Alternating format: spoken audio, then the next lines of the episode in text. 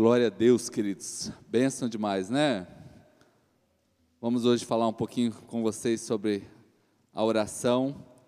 Nós temos já alguns dias é, ensinado à igreja, né? Algumas questões a mais na nossa vida espiritual. São dias da gente realmente vivenciar e vivermos a. Eita, não está aqui. Deixa eu só abrir aqui meu computador aqui vivenciarmos a palavra de Deus no seu completo, né? Não apenas naquilo que algumas partes que nos agradam, porque algumas vezes nós podemos ser seletistas, não é? é com as porções bíblicas que simplesmente fazem bem ao nosso coração, mas nós somos desafiados a vivermos a palavra por completo dentro de nós, não é? E ela ser algo que realmente nos transforma. Né? Bom, é, qual é o espaço que a oração tem tido dentro de nós? Qual é o espaço, quando nós falamos de oração, a minha pergunta para você é: qual é o espaço que você tem dado à oração? Saber orar, né, saber que precisamos orar, imagina aqui que todos saibam, né, todos que estão em casa saibam, né? mas eu não sei se todos oram. Saber que precisamos orar, eu imagino que todos sabem que precisam orar, mas será que todos oram, né? A oração ela é tão é, espetacular e ela é tão necessária que Jesus ele separou grandes porções de ensino somente para falar da oração.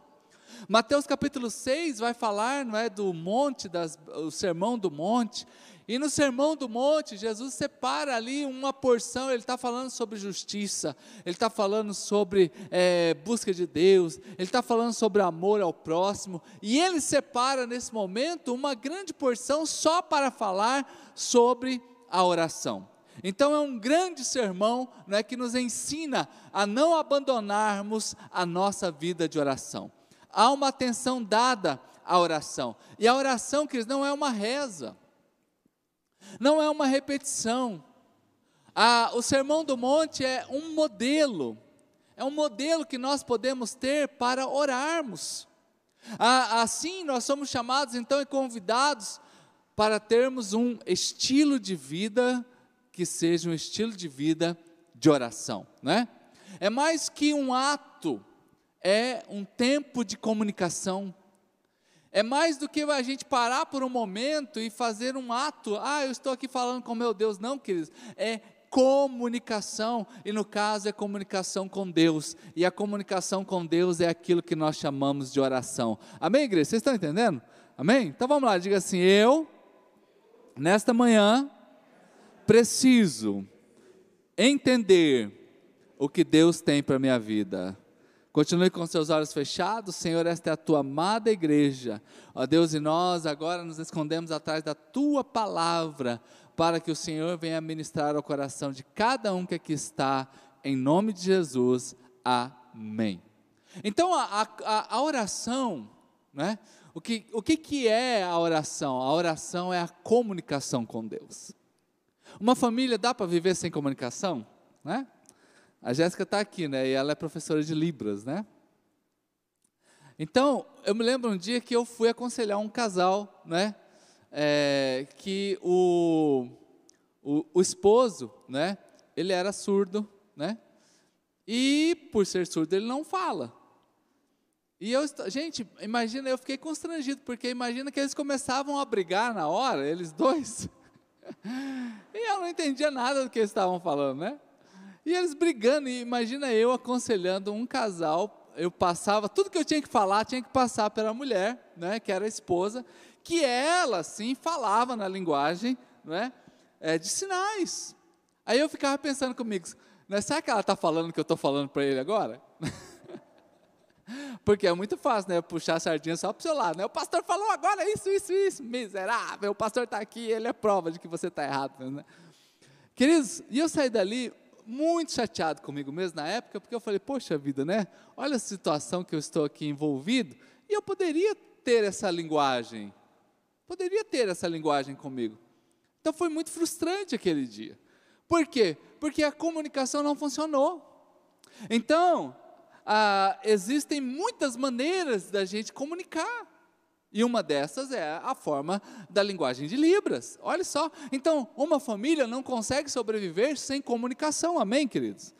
Né? Aliás, é, a gente, homem que está aqui, quem está aqui ouvindo, a gente precisa melhorar demais na comunicação, né? Eu me lembro que dias atrás eu estive visitando uma família, é, o casal já casado há mais de 50 anos, gente. Mais de 50 anos, filhos todos grandes, netos. E a reclamação da velhinha foi: Ô oh, pastor, fala para esse homem que ele não conversa comigo.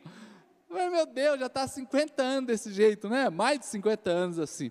Então, gente, e quando a gente fala, com, como que nós falamos com Deus? É a nossa comunicação, é a oração. Orar sem cessar.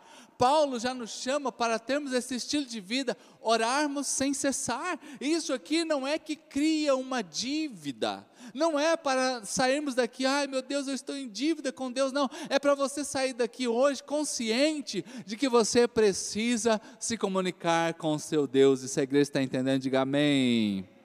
Né? Agora, então, por que, que nós oramos? É uma boa pergunta para a gente saber aqui nessa manhã, por que, que nós oramos? A primeira coisa que eu digo para vocês é: oramos porque nós temos necessidade de comunhão.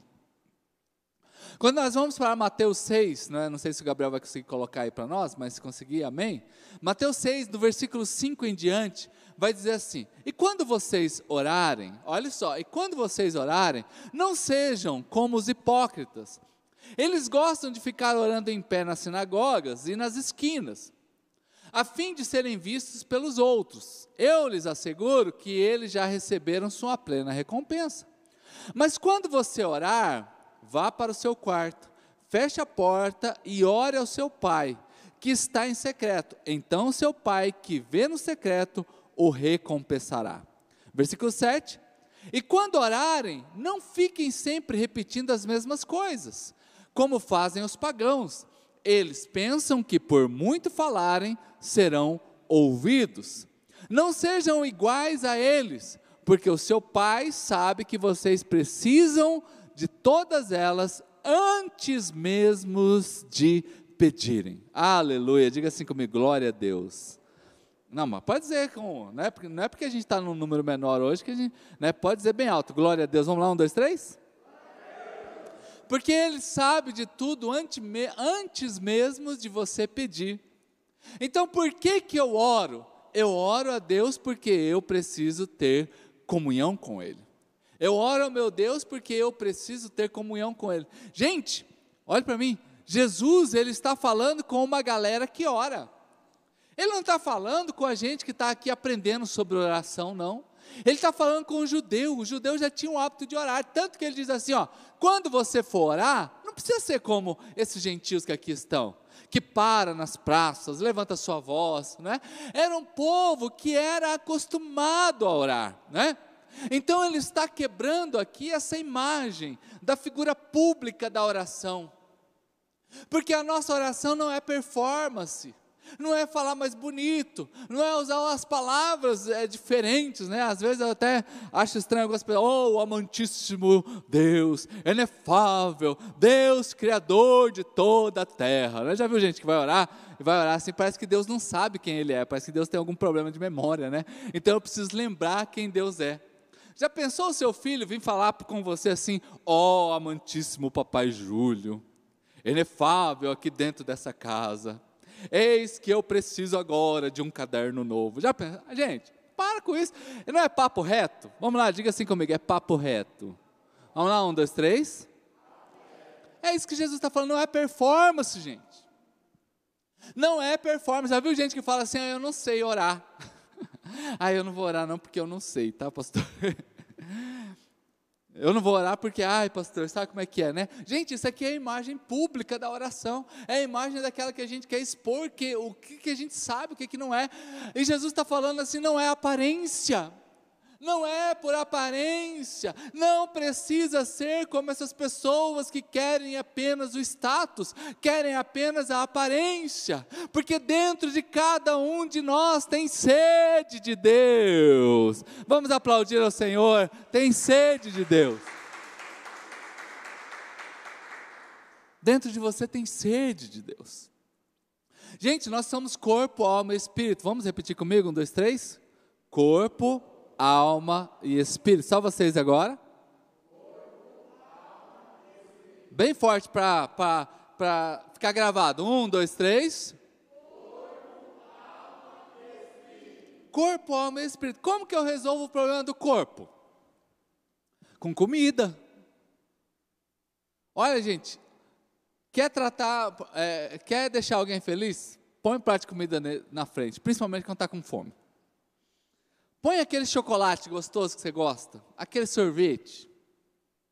Quem gosta de sushi, aquele sushi. Quem gosta de pastel, aquele. Gente, resolveu o problema do corpo. Um copo d'água, um refrigerante para quem toma, não é? Uma noite bem dormida, um sofá gostoso. Ali, ó, pronto, você está resolvendo o problema do corpo. Como que eu resolvo o problema da alma? Um filme que você gosta de assistir. Para quem gosta de futebol, o seu time de futebol ganhando. Um passeio não é? de, de, de bike. Um passeio no parque. Tudo isso aí, uma roda de amigos com tereré, quando estávamos podendo tomar tereré. Tudo isso aí que eles faz muito bem para a alma, boas risadas. Um, um, um momento assim, onde tem comida fazendo bem para o corpo, e boas amizades fazendo bem para a alma. Porque você já, olha, gente, você já foi numa festa que você não queria ir? Que você sabia que você ia encontrar tal pessoa lá que você fala, rapaz do céu. Não é legal, gente. Então, o corpo, a gente cuida dele com, com, a, com, com comida, com bebida, com descanso. A alma, a gente cuida da alma com coisas prazerosas. Mas e o espírito, irmãos? O espírito, a gente cuida do espírito com comunhão com Deus. Por isso que o Salmo já diz, lá no Salmo 143, olha só esse Salmo 143, versículo 6. Olha a coisa linda, gente. Estendo as minhas mãos para ti, Uh! Ou seja, eu levanto as minhas mãos para ti, como terra árida, como terra seca, eu tenho sede de ti. Você jogou água na poeira, gente? Aquilo lá suga a água na hora. Versículo de número 7 diz assim: Apressa-te em responder-me, ó Senhor, o meu espírito se abate, não escondas de mim o teu rosto, ou serei como aqueles que descem a cova. O meu espírito morre. Ele está dizendo isso aqui: o meu espírito morre. Se eu não encontrar contigo, se eu não ver o teu rosto, eu serei como aqueles que descem a cova, aqueles que morrem, gente. Então, como que eu cuido do meu espírito? Eu cuido do meu espírito com Deus com Deus. Por isso que tem muitas, muitas coisas que só geram frustrações, porque a gente está cuidando mais do corpo e mais da alma do que do espírito. Então, por isso que vai deitar na cama, pode ser, por isso que eu já ouvi isso, é uma verdade. Tem gente que tem talher de ouro e não tem fome para comer. Tem gente que tem aquelas camas, sabe, king size, assim, ó, que faz massagem, que levanta, que desce. Tempos atrás me levaram numa, numa casa aí, gente, pensa na cama, até agora eu estou com inveja daquela cama. Ela tinha uma luzinha assim, mas não é a luz forte, não, é uma luzinha assim, com aquele jeito para deixar penumbra para você dormir. Ah, eu acho que ela está meio desconfortável assim, ela levanta só o meu lado. Ah, eu preciso de uma massagem. Pensa, deve custar uns 100 mil reais uma cama daquela lá. E tem gente que tem cama desse jeito, mas a cama não compra o sono. A cama não compra o sono. Tem gente que tem casas extraordinárias, mas aquela casa não tem paz, aquela casa não é um lar. Sabe por quê? Porque isso aqui, o meu espírito se abate dentro de mim. A pessoa muitas vezes nem sabe. Então, para você que está aqui nesta manhã, né, para quem está online, hoje é o dia da gente perceber corpo, alma e espírito. Então, eu cuido do meu espírito quando eu tenho comunhão com Deus. Amém, igreja? Eu tenho espírito, o meu espírito tem essa fome de Deus. Foi Deus que fez assim. Para termos sede, vontade de ter contato com Ele, de buscar a Ele, fora da presença de Deus eu morro, eu tenho sede de Deus. Então, muitas vezes ao dia, gente, muitas vezes ao dia, ei, vamos desligar tudo aquilo que nos atrapalha, Quando Jesus disse assim: entra no teu quarto, isso não é uma limitação. Ai, é para Jesus falou que é para orar só no quarto, então eu estou no trabalho, então isso aí parece que nos limita. Né? Ai, Jesus falou que é para orar no quarto, então eu estou no, tô no trânsito, existe uma limitação. Não, gente, entrar no quarto não é limitação, é que Jesus quer dizer assim: se desligue de tudo aquilo que atrapalha você buscar a Deus. Se desligue de tudo aquilo que atrapalha você se conectar com Deus. É isto que é a palavra. Não são tempos limitados. A ênfase não é o quarto, a ênfase é o Pai. Não é o quarto, é o Pai. Então eu me desconecto muitas vezes ao dia para buscar ao Senhor, né? para ter, estar com Ele. O fato de estar conectado com Deus a qualquer momento. Jesus diz: não ore como os gentios, para um Deus impessoal, para um Deus distante, para um Deus estranho. E aqui a palavra Deus é Deus minúsculo, porque as pessoas constroem os seus deuses, muitas vezes irados, irritados. Deuses assim, ei, nós temos um Pai. Ah, você podia falar um amém bem alto. Nós temos um Pai, Deus é Pai. Aleluia! É isso que Jesus quer que a gente comece a entender a partir da oração, quando nós vamos para Romanos capítulo 8, versículo 15. Paulo exemplifica isso para nós, porque vocês não receberam um espírito que escraviza, um espírito de escravidão, para novamente temerem, mas receberam o espírito que os torna filhos por adoção, por meio do qual nós clamamos Abba Pai. Aleluia. Gente, essa palavra aba aqui é papai. Meu papaizinho Ei, e também para a gente que já chega aqui hoje com alguma dificuldade com o pai, né? Porque muitas vezes a gente vai projetando, né, nos outros aquilo que está dentro da gente. Então, às vezes a gente não teve pai, às vezes a gente foi maltratado pelo pai, às vezes a gente foi abusado pelo pai, às vezes a gente foi esquecido pelo pai. Jesus já disse, a palavra já diz assim que ainda que o pai ou a mãe te esqueça, ainda que a mãe esqueça, olha que é quase que impossível isso, Todavia eu não me esquecerei de você. Aleluia. Vamos aplaudir Jesus bem alto, gente? Então é comunhão, a oração é comunhão. A oração é você estar junto, direto com o seu Pai. Quando não oramos, somos carentes. Ei, quando nós não oramos, nós somos carentes. Quer, quer resolver a carência? Ore bastante. Gente, você vai sentir um amor. Ai, pastor, estou tão carente hoje. Ai, pastor, estou precisando de um cafuné, estou precisando de um chamego. Não, ó, casais que estão aqui, você precisa fazer isso sempre com a sua esposa, né? com certeza. Mas quando você percebe que algo está gerando carência dentro de você, às vezes é o ganhar melhor, às vezes é uma casa mais organizada, às vezes é uma pessoa né, para ajudar nos afazeres dentro de casa. Tem tanta coisa que gera dentro de nós a carência. Ei, vá orar, porque o Senhor nos aceita. A gente não precisa ser como gentios que oram apenas por performance. Nós estamos aqui nesta manhã para orarmos por comunhão com Deus. Aleluia, né? Queridos, Agora, além disso, né, de termos comunhão com Deus, a nossa vida, ela existe para glorificar a Deus. A sua vida existe para glorificar a Deus.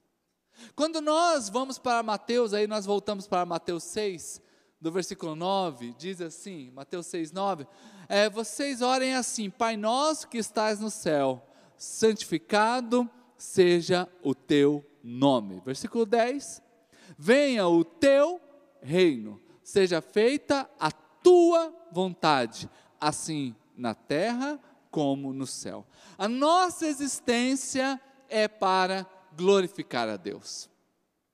Porque Jesus está dizendo assim: olha, porque tudo é Deus. Venha, não é? Santificado seja o teu nome. Então já não é para mim. Ei, venha o teu reino, também não é para mim. Também seja feita a tua vontade, também não é a minha vontade. Então Jesus está dizendo assim: olha, nós existimos para glorificarmos a Deus com a nossa vida. A nossa existência também é para glorificar a Deus, porque tudo é dele, é o teu, e não é sobre nós. Não é? é prioridade, é Ele. Uh, diga assim comigo: prioridade. É Ele. Vamos lá, um, dois, três. Ele é a prioridade, Ele é o primeiro, não somos nós. Porque venha o teu reino, seja feita a tua vontade. Porque tudo é para o teu nome. Então a oração nos ensina a pensar como Deus, para que também concordemos com Deus. Sabe qual é a oração mais profunda que você pode fazer? Ei, qual é a oração mais profunda que você acha que você pode fazer? Eita, pastor, a mais profunda, sabe aquela que muda tudo? Ai, pastor, me ensina essa aí, porque essa eu quero. É a oração que vai mudar tudo. Está falando que vai mudar tudo. É essa aí. Dá dica. A oração que muda tudo é a oração. Sim, Senhor. Sim, Senhor. Sim, Senhor porque é o teu nome, é a tua vontade, é o teu reino. Então saia daqui hoje lembrando que a sua vida é para glorificar a Deus. Tudo existe para glorificar a Deus. Então a oração mais profunda que eu posso dizer é: sim, Senhor, seja feito como a tua vontade. Eu sei que a gente chega com as nossas listas. Ei, quem tem uma lista aqui de oração assim bem grande? Eu tenho as minhas listas. As nossas listas não afrontam a Deus. Também deixa eu acalentar o seu coração, acalmar. A lista que você tem, ela não vai afrontar a Deus. Essa lista, ela afronta a Deus quando tudo que está ali é só em você é só para você. É só quando você vem em primeiro lugar. Agora, quando a sua lista, ela exalta o nome de Deus e glorifica o nome de Deus, com certeza essa lista não afronta a Deus. Amém, irmãos? Vocês estão entendendo? A religião, ela tenta. É, é, é, religião, ela tenta criar um Deus que é segundo a nossa imagem e semelhança. A religião tenta fazer com que a gente tenha um Deus que concorda com tudo que a gente quer. Já viu gente chateada com Deus já? Normalmente é porque, entre aspas, é porque Deus não fez o que eu queria. Ai, que Deus de amor é esse, né? Onde está Deus nessa época de Covid? Onde está Deus que não está vendo o meu choro, as minhas lágrimas? Por quê? É o Deus que realiza os nossos caprichos que, a, a, que fica ali mimando crianças bicudinhas. Ei, gente, o nosso biquinho não vai mudar Deus. Hum, ai, pastor. Não fala assim, pastor. Eu achava que eu ia agora conquistar a minha bênção. Ei, gente, a religião cria um Deus que faz tudo que a gente quer, é o teu reino, é a tua vontade, é o teu querer, não é mais o meu, queridos. Isso é uma ilusão, o mundo não gira em torno de nós, nós giramos em torno de Deus, de um Deus que tem um propósito eterno para a sua vida. E se você crê nisso, aplauda ao Senhor Jesus Cristo bem alto. Tanto é verdade que existimos para glorificar a Deus que Paulo escreveu isso aos Efésios. Lá no capítulo 1, versículos de 11 a 12, Paulo escreve isso aos Efésios, diz assim: Nele fomos também escolhidos Fomos predestinados conforme o plano daquele que faz todas as coisas, segundo o propósito da Sua vontade e não a minha vontade. Versículo 12: a fim de que nós, os que primeiro esperamos em Cristo, que sejamos para o louvor da Sua glória. Igreja que está aqui agora, não é quem está em casa, nós fomos feitos para a glória de Deus. É isto, irmãos. Então a, a oração, ela coloca Deus no centro da nossa vida. E nós sabemos que agora a glória é toda dele. E a minha vida precisa glorificar e exaltar a vontade de Deus. Ei, saia daqui hoje casado. É, ai, pastor. Ai, pastor, mas casado como? Casado com a vontade de Deus. Sai daqui hoje casado. Sai daqui casada hoje. Ah, mas pastor, já sou casado, né? Não é uma poligamia? Não, não é. Você vai sair casado com a vontade de Deus para você. Porque uma vida de oração, ela afina a minha vontade com a vontade de Deus. Nós colocamos essas luzes aqui há poucos, poucos, tempos, poucos dias atrás, e veio um técnico aqui só para organizar esses detalhes, ajustar, colocar. E depois que coloca, tem o ajuste que é o fino, né? Então, deixou tudo aqui fechado, ficou bem escuro aqui. Aí ele foi organizando onde vai cada lugar, né, a maneira que fica melhor. Foi ali dando as dicas do operacional. Para quê? Para ficar bonito, para ficar certinho, para quem está no online ver bem, para quem está aqui dentro também ficar bom. Queridos, um ajuste fino, não é só chegar aqui e botar, ah, está pronto, montou. Não, agora está afinado. É um ajuste assim que equaliza. Ei, a nossa vida de oração, irmãos, é um ajuste fino que vai nos levar a vivermos a vontade de Deus para nós, porque a gente já sabe que a vontade de Deus é boa, perfeita e agradável. Amém, igreja? Quem sabe disso aqui, diga amém. Quem, quem sabe? Então levanta a mão aí, bem alto aí. Vamos lá, um, dois, três. Ah, todo mundo sabe. A vontade de Deus é boa, perfeita e agradável. Uau! Fala assim, uau. Uau, eu já sei disso. Agora vamos afinar isso. Bom, se é boa, onde que ela vai ser boa? Lá dentro da minha casa. Eita, ela é perfeita, mas rapaz, tem uns trem aqui na minha vida que não está tão perfeita assim.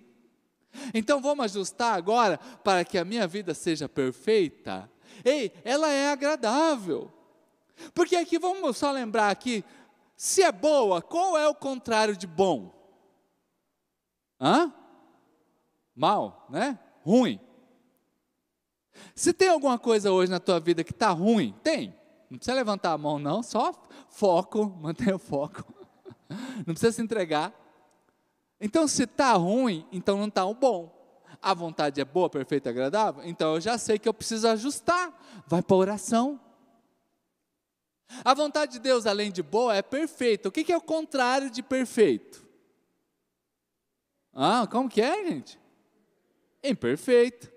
Então você olha hoje para a tua vida, tem alguma coisa que está imperfeita? Ai, pastor. Ai, Jesus. É, então você começa o que? Agora a ajustar. É o ajuste fino. A vontade de Deus é agradável. O que é o contrário de desagradável? Oh, de agradável, aliás. Qual é o contrário de agradável? Você já chegou num ambiente desagradável? Aquele fedor, sabe? Aquela carniça. É legal? Aquela pessoa que vem conversar com você com aquele bafo assim, sabe? E você, hum, oh, meu, gente, desagradável. Aquela comida assim deliciosa. Aí vem cai uma mosca dentro. Cai um cabelo, sabe aquele cabelo assim, ó? Eu me lembro um dia que eu fui numa casa, irmãos, e era para comer macarrão.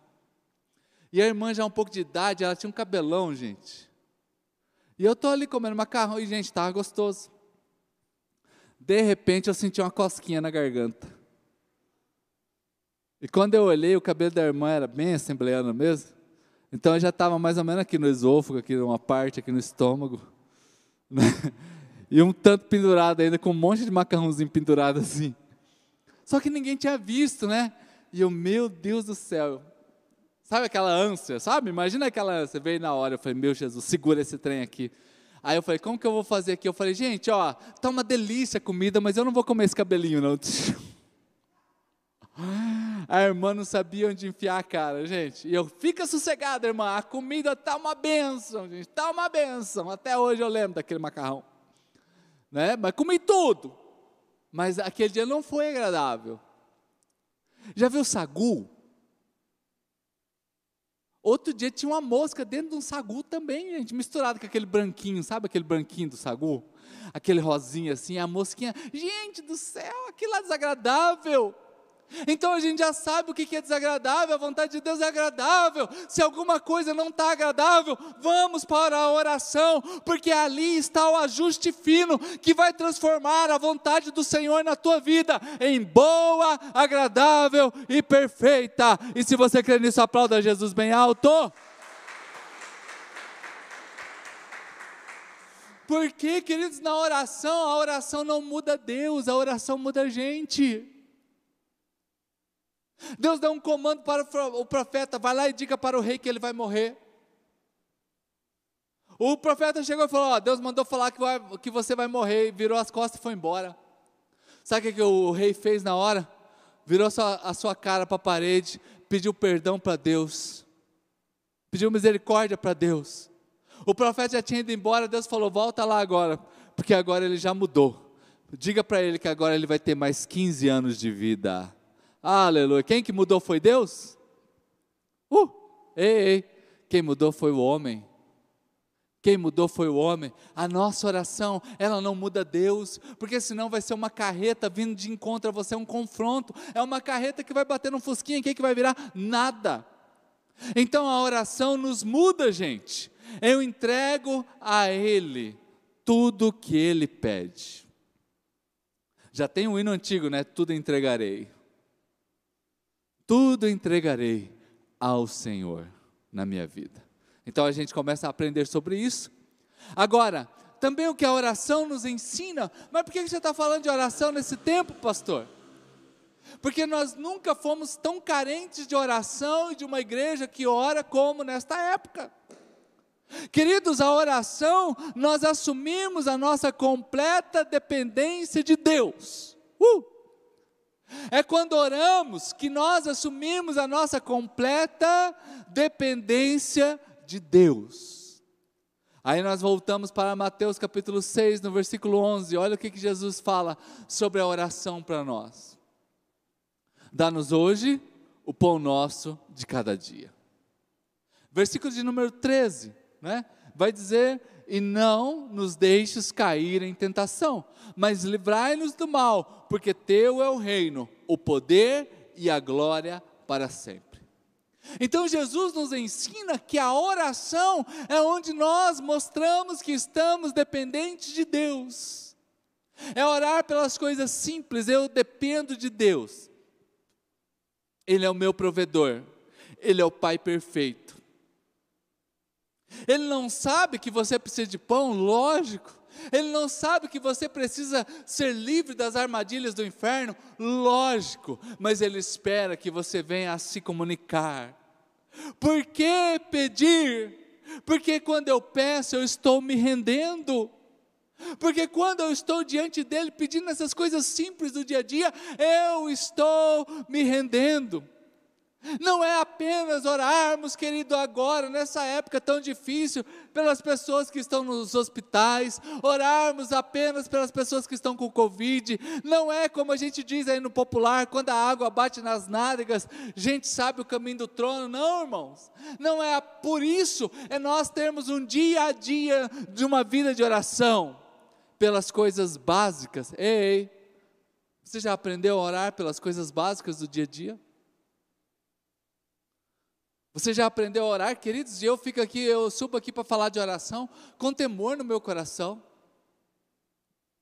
Essa semana mesmo eu acordei várias vezes durante a madrugada, até mandei mensagem para vocês que estava lá orando, de joelho. E quando eu falo que eu estou de joelho, sabe o que eu faço? Eu boto o joelho no chão mesmo, não fico miguelagem não. Porque falar de algo que a gente não vive, não tem efeito na vida das pessoas. Então, orarmos pelas coisas básicas do dia a dia, pelas coisas diárias. Ei, oração de súplica, diga assim comigo: súplica.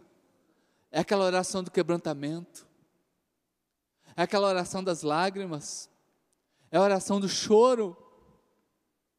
Mas quando eu faço isso, sabe o que está acontecendo? Eu estou sendo humilde, eu estou dobrando a minha vida a humildade a Deus. Porque há uma tendência dentro de nós do orgulho, da gente saber fazer as coisas. Ah, eu estou trabalhando, é meu trabalho, é meu esforço, é minha empresa, são os meus negócios. Ei, não é não, é Deus. É Deus. Ah, eu sou pastor. Não, Cris. Oro diariamente por vocês. Oro diariamente por esta igreja, pelos amigos pastores que, que a gente tem. Uh, ei, nós somos dependentes de Deus. Estamos aqui na dependência de Deus. Não é o que eu estudei durante a semana, não é o que eu já estudei na vida. Não, é dependência de Deus. Paulo diz assim: olha, é melhor eu chegar no meio de vocês e conversar três, quatro palavras que vocês entendam, do que eu colocar aqui toda a minha eloquência e vocês não entenderem nada. Então Paulo está dizendo assim: eu quero estar agradando a Deus, e diante de Deus eu preciso ser humilde. Uh! Se você anda em silêncio sobre as coisas básicas, você está com o orgulho dentro de você. Pastor, não fala isso não, meu Deus. Ó, oh, ei, se existe silêncio em você pelas coisas básicas, é orgulho. Ah, eu tenho vergonhinha de almoçar. Gente, qualquer lugar que eu for, eu oro pela comida. Pode ser no melhor restaurante que eu for, eu vou orar pela comida. Quando eu saio de viagem, eu oro pela viagem. Se eu chego no aeroporto, eu oro pela viagem. Se eu saio de ônibus, eu oro pela viagem. Gabriel anda muito comigo aqui, é só glória a Deus. Glória a Deus, glória a Deus, glória a Deus. Rapaz, deu uma fechada, glória a Deus que o Senhor me livrou. Agora há pouco, vindo para a igreja, um carro quase que bateu na minha traseira do meu carro, né, e eu consegui tirar, né, e quando ele passou, eu, glória a Deus, glória a Deus. Ei, se nós não aprendermos a orar pelas coisas básicas, ai, ai mas o governador está aqui perto de mim, ai, o presidente está perto de mim, eu estou com vergonhinha de orar. Uh, ei, gente, vamos aprender a exaltar e bendizer o nome de Deus nas coisas básicas da vida, não é? Porque senão eu digo que eu me basto. Quando eu não oro pelas coisas básicas do dia a dia, eu estou dizendo assim: eu me basto, eu sou bom, eu sei fazer. Conforme diz lá o Salmo 138, presta atenção nisso aqui, sobre orgulho e sobre humildade. Salmo 138, versículo 6. Embora está nas alturas, amém? Onde nosso Deus está, gente? Onde nosso Deus está? Olha só, o Senhor olha para os humildes. Ei, tem alguém humilde aqui hoje? Ai, pastor, eu sou tão humilde que nem vou levantar a mão aqui.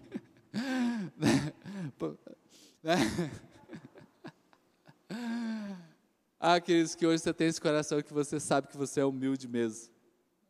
Ok? Não porque você apenas diz isso, mas porque a gente sai daqui e as pessoas no nosso dia a dia podem dizer: Nossa, eu te admiro porque você tem uma humildade. A humildade se manifesta. E Deus olha, e o Senhor olha de longe e vê os humildes, mas Ele também, de longe, reconhece os arrogantes. Não é? E quando o Senhor olha para os humildes, olha só como que a Bíblia trata isso aqui não sei se você consegue perceber essa diferença. Ele olha para os humildes, ou seja, ele está ali, ó, fixo, olhando para o humilde. Agora, o arrogante é de longe. Ih, rapaz, ó, tem um arrogante lá longe, hein? Agora, o humilde, ele, ó, está aqui, ó, olhando. Uh, uh, ei, meu, eu tô, tô aqui no alto, mas estou te olhando. Cadê o arrogante? Está longe demais.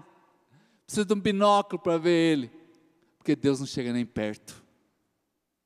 Agora, o humilde, ele olha, está ali, ó. Uh. Agora, o arrogante é de longe. É de longe. Então vamos sair daqui nesta manhã Fala assim, Senhor, eu preciso mudar na minha vida, não é? Não é só nos momentos críticos, não é a mesa, não é? Toda, a, toda hora que você for à mesa, ore, agradeça a Deus pelo que você tem. Sai do seu trabalho agradecendo a Deus. Não importa o cardápio, não importa as pessoas, não importa se é um grande churrasco ou é apenas um ovo frito. Eu agradeço a Deus por isso. Não seja como os gentios que fazem apenas as coisas por tributo, por honra, por aparência. Porque o Salmo 127, versículo 1 e 2, o salmista já nos explica sobre isso. Salmo 127, versículo 1 e 2: Se não for o Senhor o construtor da casa, será inútil trabalhar na construção. Se não é o Senhor que vigia a cidade, será inútil a sentinela manter guarda. E o versículo 2: será inútil levantar cedo e dormir tarde, trabalhando arduamente por alimento. O Senhor concede o sono àqueles a quem Ele ama. Uh! Gente, ó, dica de emagrecimento: dormir. Quer emagrecer? Vai dormir. Ai, pastor, deu um sono agora. Gente, a Bíblia já diz assim que Deus trabalha por nós até enquanto nós dormirmos. E aí eu faço outra ponte aqui, sabe por que, ele gosta de trabalhar na nossa vida enquanto a gente está dormindo? Porque a gente dá menos pitaco. Porque a gente aponta menos, ah, Senhor, podia ir por aqui, por aí. Não, deixa ele dormir. Dorme, neném, dorme. Agora manda os anjos aqui. Manda os anjos aqui. Ei, gente, é o Senhor. Será inútil levantar cedo, será inútil dormir tarde, porque se o Senhor não edificar a casa, de nada adianta. Aleluia. Então a dependência, a dependência de Deus para tudo. Tiago também fala sobre isso aqui num papo bem reto com a gente. Tiago é bem objetivo, Tiago 4,13, olha só a conversa de Tiago aqui, ele vai direto, ó. Ouçam agora vocês que dizem, hoje ou amanhã iremos para esta ou aquela cidade, passaremos um ano ali, faremos negócios e vamos ganhar muito dinheiro. Versículo 14, vocês nem sabem, ah, você nem sabe o que vai acontecer não é? O que é a sua vida? Vocês são como uma neblina que aparece por um pouco tempo e depois se dissipa, versículo 15, né? Em vez disso, nós deveríamos dizer, aí a dependência, gente, olha a dependência aqui, diga assim comigo, olha a dependência chegando. Se o Senhor quiser, viveremos e faremos isto ou aquilo. Aleluia. Vamos aplaudir Jesus, gente? Uh! Ele não disse que não é para você planejar. Ele falou? Não. Falou que é para planejar. Pelo contrário. Você pode dizer, faremos isso ou faremos aquilo, mas se o Senhor quiser. Eu me lembro que há, meses atrás, a gente completa agora 13 anos de casamento, agora dia 9 de abril, né? E apareceu no meu computador uma promoção para a gente ir para Gramado. O que, que a gente fez? Já passa o cartão e já compra o negócio. Vamos embora passar, comemorar 13 anos de casado, só eu e a Denise lá em Gramado. Amém, igreja? Glória a Deus. Maravilha, esse é o nosso plano. Mas se o Senhor quiser, sempre o Senhor quiser à frente. Liguei sexta-feira lá, está tudo fechado tudo fechado gramado. E o moço falou: olha, talvez abra agora parcialmente segunda-feira. Segunda-feira já está no final do mês. A viagem é daqui 15 dias. Eu falei assim, moço, o que, que você acha que a gente deve fazer? Ah, se eu fosse vocês, esperava um pouco mais. Aí só mandei um recado, amor, vamos, vamos alterar a viagem? Amor, escolhe a data aí, tá tudo certo. Olha que mulher abençoada, gente. Eita, mulher abençoada. Gente, e já estamos mudando a data. Já mandei um e-mail lá, estamos revendo as datas. Porque se o Senhor quiser. Ah, a gente queria passar 13 anos de casado lá, comemorando lá em Gramado. Oh, quem que não quer? Mas é se o Senhor quiser. E aí, não vai dar? Aí a gente vai ficar bicudo. Ai, esse Covid estragou todos os meus planos. Ai, meu Deus. Ai, gente, eu lá tenho tempo para ficar brigando com o Covid. Ficar tretando com Deus? Ah, para com isso, gente. É se o Senhor quiser. Faça os planos, mas coloque essa palavrinha aqui. Senhor, o Senhor quer que aconteça isso na minha vida. Senhor, o Senhor quer essa empresa. O Senhor quer essa viagem. O Senhor quer este filho. O Senhor quer esta casa. O Senhor quer que eu faça isso. Porque agora a minha vida é uma vida que depende de Deus. E se você é assim, aplauda Jesus bem alto, gente.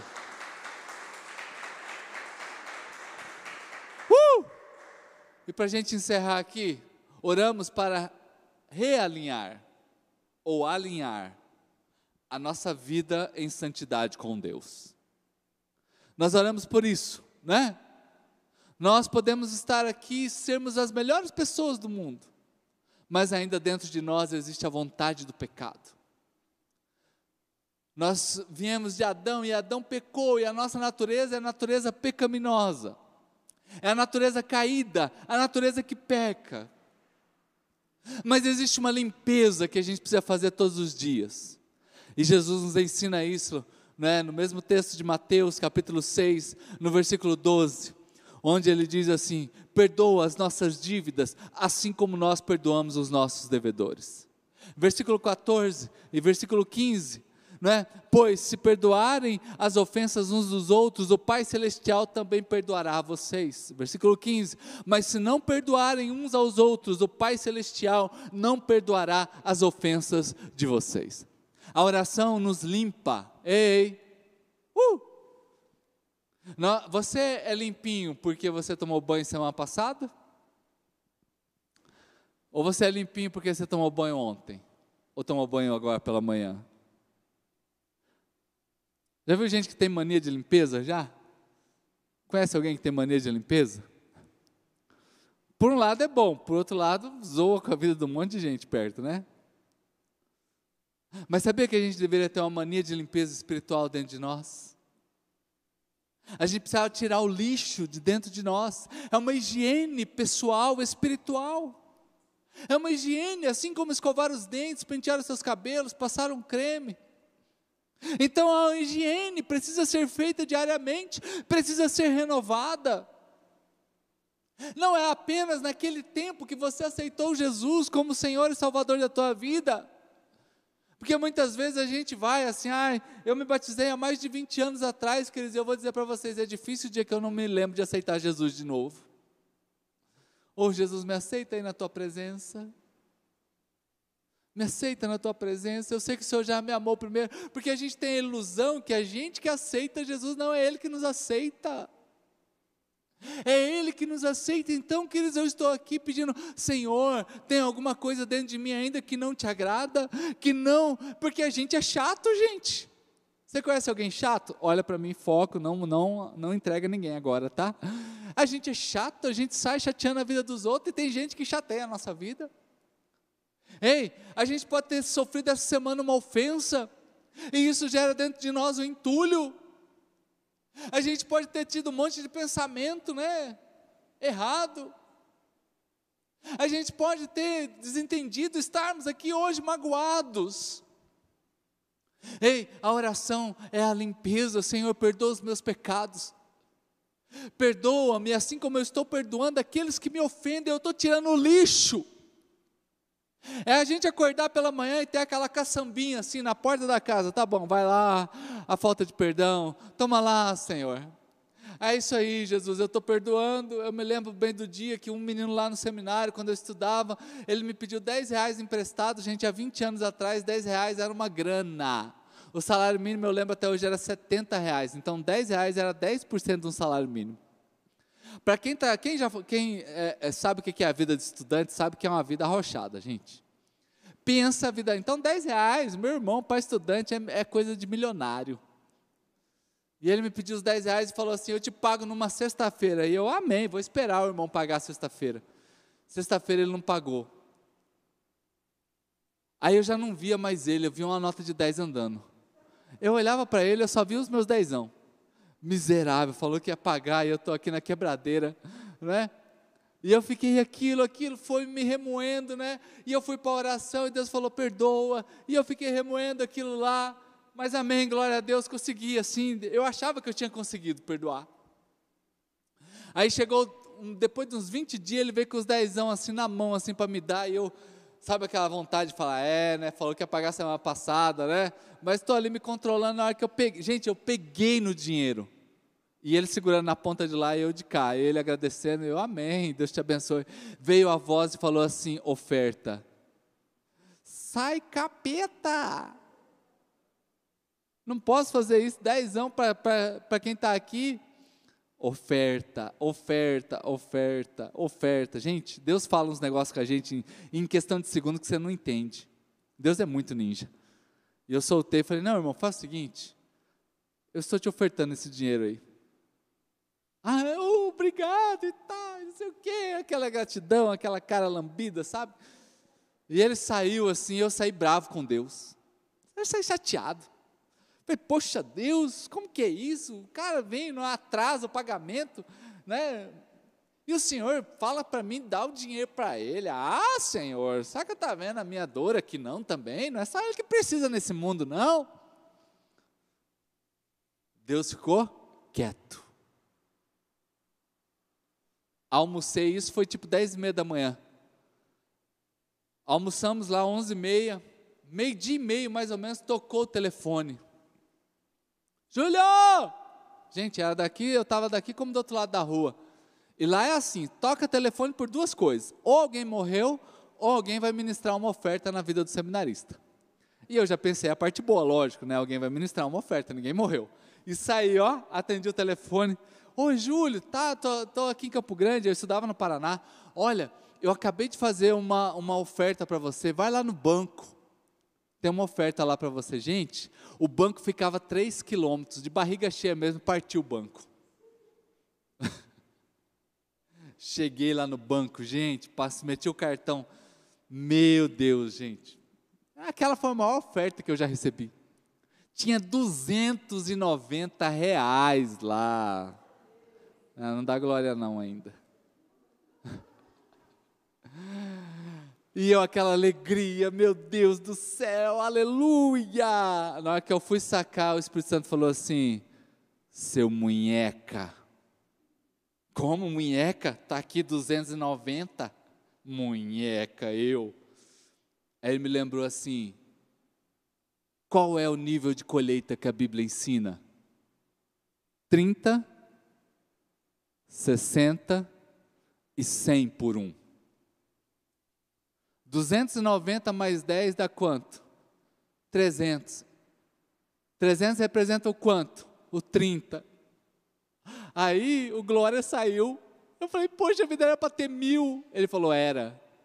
Só pela tua atitude de ficar entulhando dentro do teu coração, a hora que você viu o gordinho, ele era, ele era gordinho, e a nota era meio redondona assim.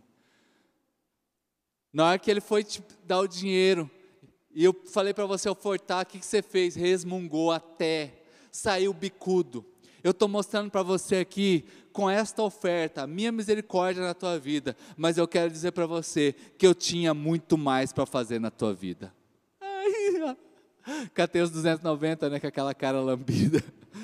Tipo assim, ainda bem que tem 290 aqui. Vou levar logo antes que some mas saí triste. Voltei aqueles três quilômetros para nunca mais esquecer disso. Não guarde ofensa no coração, porque a ofensa tira a bênção que está perto de nós. Por isso que Jesus diz: Ei, quando vai orar, perdoa. Uhul. Faz coraçãozinho para quem está perto de você, assim, ó. Só para representar que hoje você vai ter que fazer coração para alguém, hein? Ai, fala isso não, pastor. Fala isso não. Ei, Vamos limpar o lixo. Jesus está dizendo assim: perdoe quem te ofendeu. Tira o lixo, gente. Tira o lixo. Tira o lixo. Tira o entulho. E você vai ver grandes bênçãos do Senhor chegar na tua vida. Aleluia. Provérbios 28, 13. Provérbios 28, 13. Quem esconde seus pecados não prospera. Uh! Mas quem os confessa e abandona encontra misericórdia. Ei, diga assim comigo, atitude. Diga bem alto, vamos lá, um, dois, três. E decisão. Olha o que, que o, o versículo explica. Quem detecta. Primeira atitude, detectar. Segunda atitude, confessa. Terceira atitude, abandona. Uh! Quem esconde seus pecados não prospera. Quem? Mas quem os confessa e os abandona, encontra de Deus a misericórdia. Então eu quero que você fique de pé nesse instante.